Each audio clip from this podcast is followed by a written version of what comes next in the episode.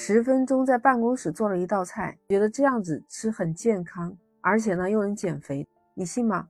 但真的是有人这样做了。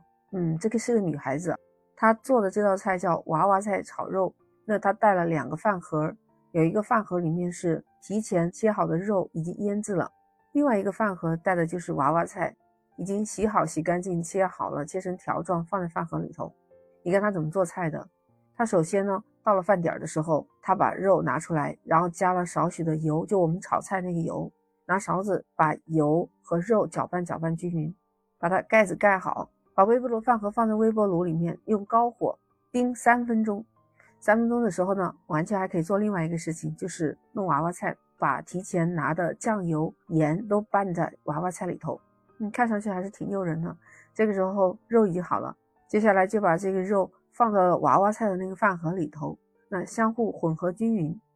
这时候再把饭盒放到了微波炉里面，用高火啊，最大火力加热到六分钟。在加热到一半的时候，就需要把饭盒又从微波炉里面取出来。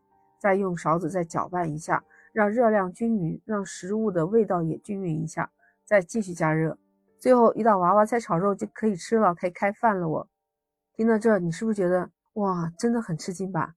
他整个一顿饭吃下来不到十块钱，哎，你不要说他是什么穷酸哦，我觉得这样子吃很健康，而且呢又能减肥，对不对？你看，如果在外面吃又怕地沟油，嗯，自己弄的预制菜呢也不健康。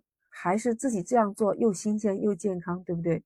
而且关键是可以减肥，有蔬菜有肉，你别以为这不是减肥的菜呢，不是不吃东西才能减肥的。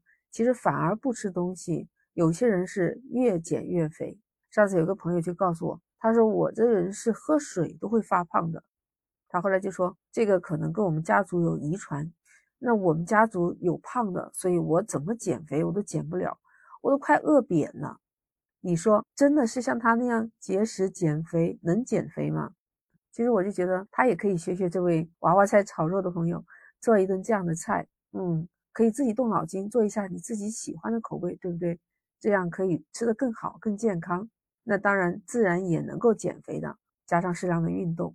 就关于胖瘦和体质关系，有很多医生也做出了分析。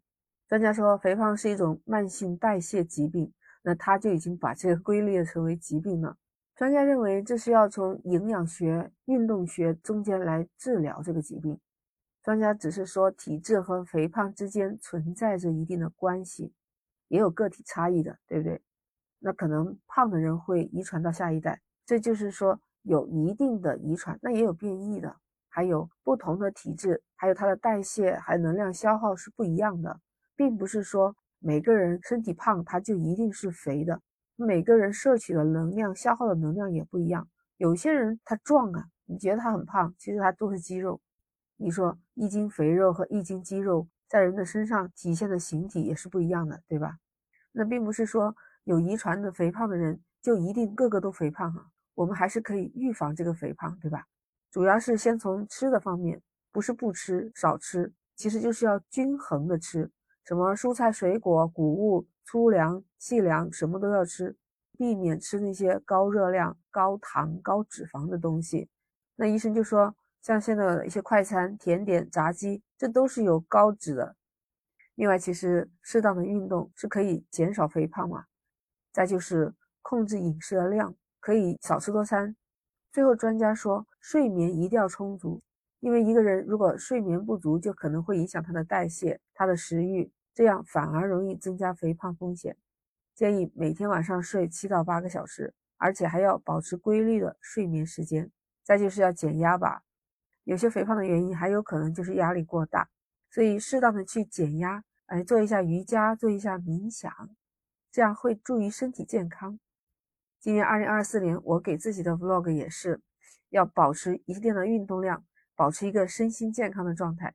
前一段时间真的是有一点，哎，可能真的是亚健康了，一不留神自己的身体状况也出了问题，容易有些小小的感冒吧。